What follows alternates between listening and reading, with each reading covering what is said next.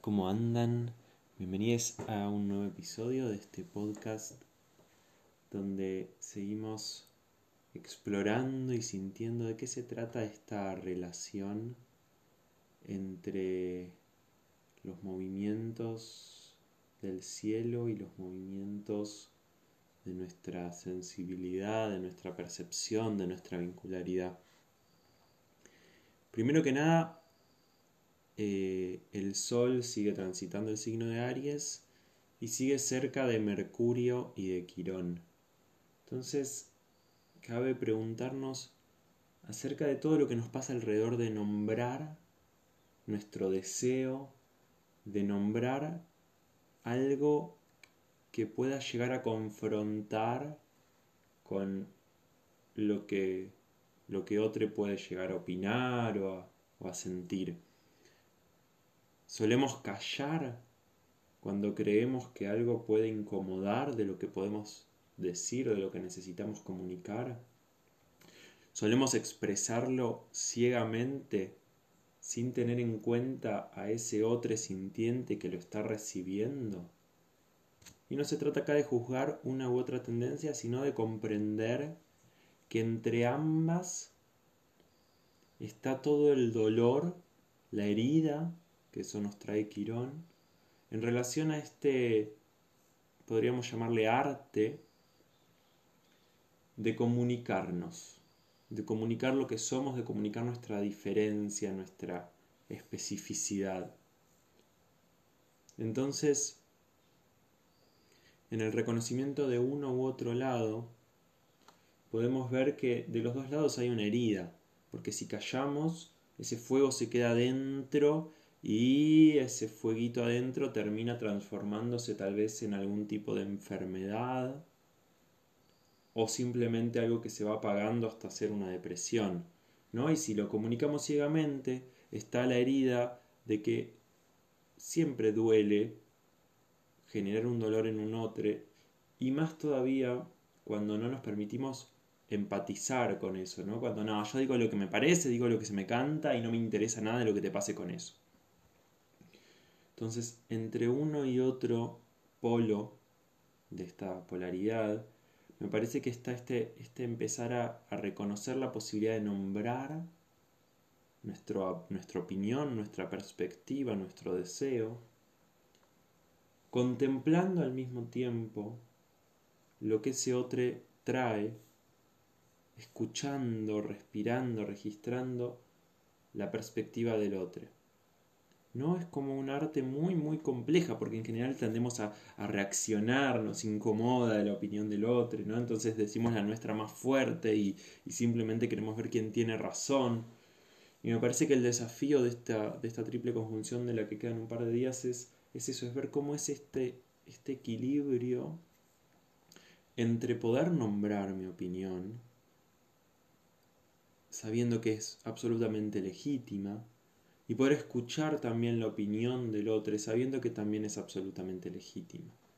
Y viendo qué conversación se da cuando es entre opiniones igualmente válidas.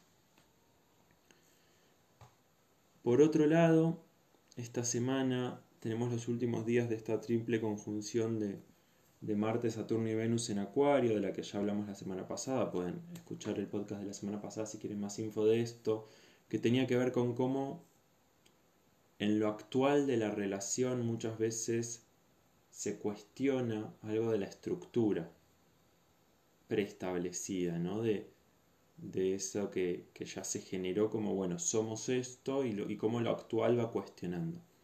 Ahora esta semana Venus va a pasar de estar en Acuario a estar en Pisces.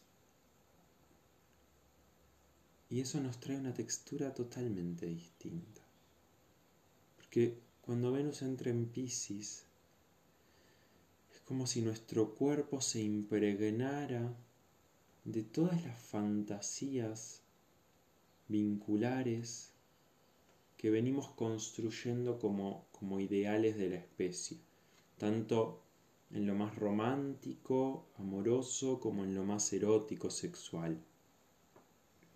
Entonces es como si de pronto nos dieran una droga que de pronto nos enamoramos, del otro y de la vida y todo parece color de rosas y, y es, ay, qué hermoso todo.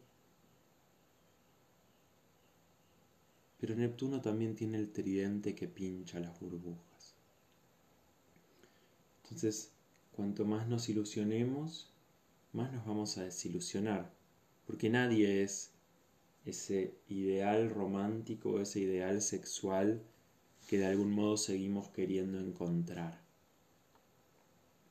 Entonces, cuando Venus entra en Pisces, se da este doble movimiento, ¿no? De por un lado, a empezar a ver todo color de rosas y, sentir que, que ese ideal es posible y que realmente puede haber una felicidad vincular, inmaculada.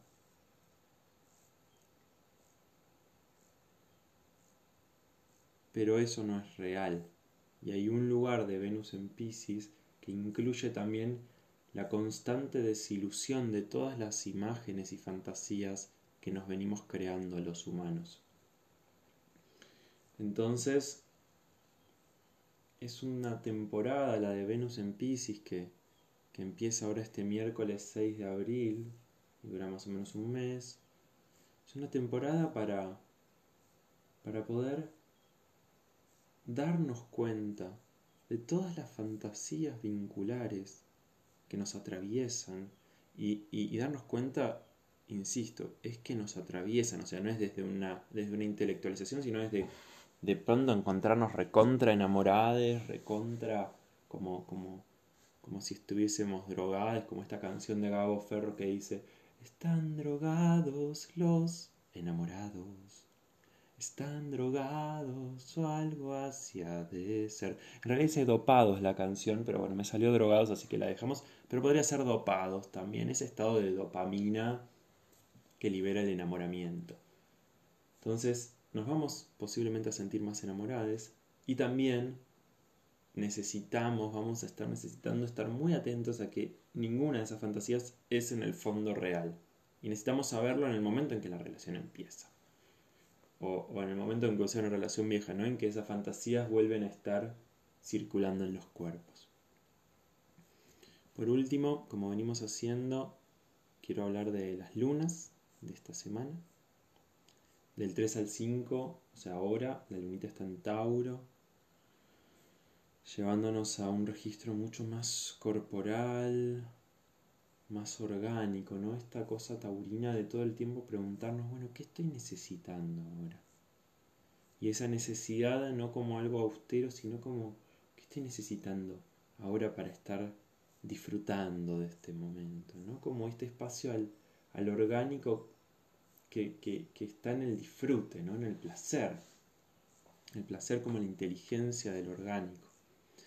El 5 de la luna pasa a Géminis, debe estar del 5 al 7 en Géminis. Y ahí se va a enfatizar todo esto que decía al comienzo, ¿no? Porque con la luna en Géminis el tema fundamental es la comunicación. Y con, y, con esa comunicación van a ser además estos últimos días de, de esta conjunción de Quirón, Sol y Mercurio en Aries, estoy diciendo bien, me estaba trabando. Entonces, justamente hablando de la comunicación, ¿no? Me empiezo a trabar. Entonces, eso, del 5 al 7 van a ser los días clave para poder tener esa conversación que necesitamos tener. Para poder nombrar eso que necesitamos nombrar y para poder escuchar eso que necesitamos escuchar del otro lado en esa conversación. Para entrenar ese, ese doble pulso entre poder nombrar mi opinión, mi perspectiva y poder escuchar la perspectiva del otro del 5 al 7 de abril, no lo olviden. Después la luna va a entrar en cáncer, del 7 al 10 de abril, y la luna en cáncer, un cuarto creciente en temporada ariana, me parece que tiene mucho que ver con poder reconocer cómo tenemos esta idea, ¿no? De que el afecto excluye la agresividad. No como si cuando hay amor no puede haber agresividad, entendiendo la agresividad como, como esa llama que me permite diferenciarme, ¿no? Entonces los días de luna en cáncer creo que van a ser días para sentir esa tensión, ¿no? Entre, ay, pero yo quiero que estemos abrazaditos y mimándonos, pero a la vez para, para, para esto así no. ¿No? Como está esa fuerza ariana que nos va a decir esto así sí, esto así no. Entonces, algo de sentir ese doble vínculo, che, el afecto no excluye la agresividad y la agresividad no excluye el afecto. Ese puente que necesitamos tejer. Y ya el domingo, el 10, eh, y, ya la semana que viene empieza con la luna en Leo, eh, que es una luna en Leo que, bueno, que, va a tener enfrente a este Marte-Saturno que queda en Acuario. Entonces creo que es una luna que, tiene que ver también con, con días para, para reconocer que, somos tanto lo que deseamos, ¿no? ese pulso más, más espontáneo del deseo, como esa estructura que podemos proyectar que, tiene más que ver con, el largo plazo y, la construcción lenta, ¿no? Como algo que poder identificarnos en los dos lados, en el pulso más deseante espontáneo y en la construcción que lleva más tiempo, que viene de atrás y sigue hacia adelante. Y ahí, bueno, ver cómo nos identificamos en ambos lados, ¿no? Eh, así que un poco esas son las energías de esta semana. Esta semana de... Uh, de... De bueno, muy sigue nada por esta entrada de, de Venus en Pisces y por estos últimos días de esta conjunción de Quirón, Sol y Mercurio en Aries. Así que bueno, como siempre les invito a comentar, a compartir cómo, cómo se viven por allí esas energías para seguir entramándonos. Mando un abrazo enorme.